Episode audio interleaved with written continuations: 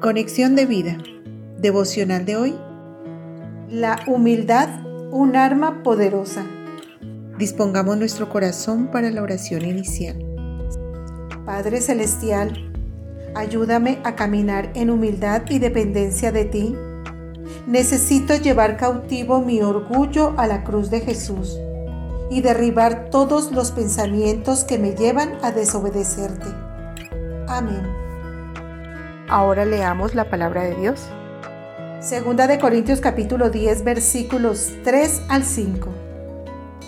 Pues aunque andamos en la carne, no militamos según la carne, porque las armas de nuestra milicia no son carnales, sino poderosas en Dios para la destrucción de fortalezas derribando argumentos y toda altivez que se levanta contra el conocimiento de Dios y llevando cautivo todo pensamiento a la obediencia a Cristo.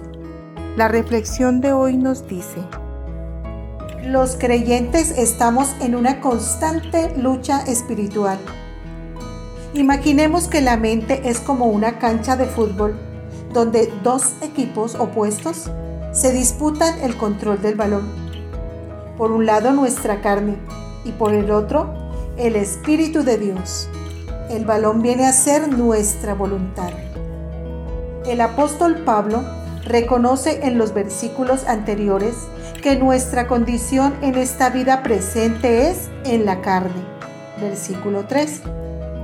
Lo cual nos conduce a fallar con frecuencia. Sin embargo, nuestro modo de proceder no debe ser según la carne y continúa explicando que esta guerra constante en nuestra mente debe combatirse no con armas carnales, sino con las armas espirituales que poseen el poder divino de derribar las más grandes fortalezas, también de naturaleza espiritual. Estos enemigos espirituales, el mundo, la carne y Satanás, se oponen constantemente a que hagamos la voluntad de Dios. La mente es el campo de batalla donde el enemigo ataca constantemente, pues sabe que si puede controlar nuestros pensamientos, podrá controlar también nuestra voluntad. Hay un enemigo poderoso y que quizás es al que Pablo se refiere en esta ocasión, la altivez versículo 5. El orgullo que avivado por nuestra carne, por el mundo y por Satanás nos lleva a ir contra el conocimiento de Dios, a dudar sobre su palabra que es la absoluta verdad y la luz que nos salva de caer y resbalar. El mejor antídoto para este mal es la humildad. La humildad espiritual que nos lleva a depender por completo de Dios y que nos ubica en el lugar que nos corresponde, unos completos mendigos de la gracia de Dios. La humildad es el arma más poderosa porque es a través de ella que buscamos la dirección de Dios por medio de la oración y del conocimiento de su palabra.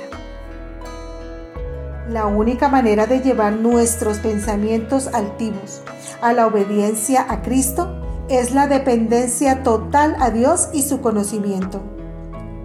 Con referencia a esto, Jesús en el Sermón del Monte se refiere a la humildad como la primera puerta que nos lleva a heredar el reino de Dios aquí en la tierra y luego en la eternidad.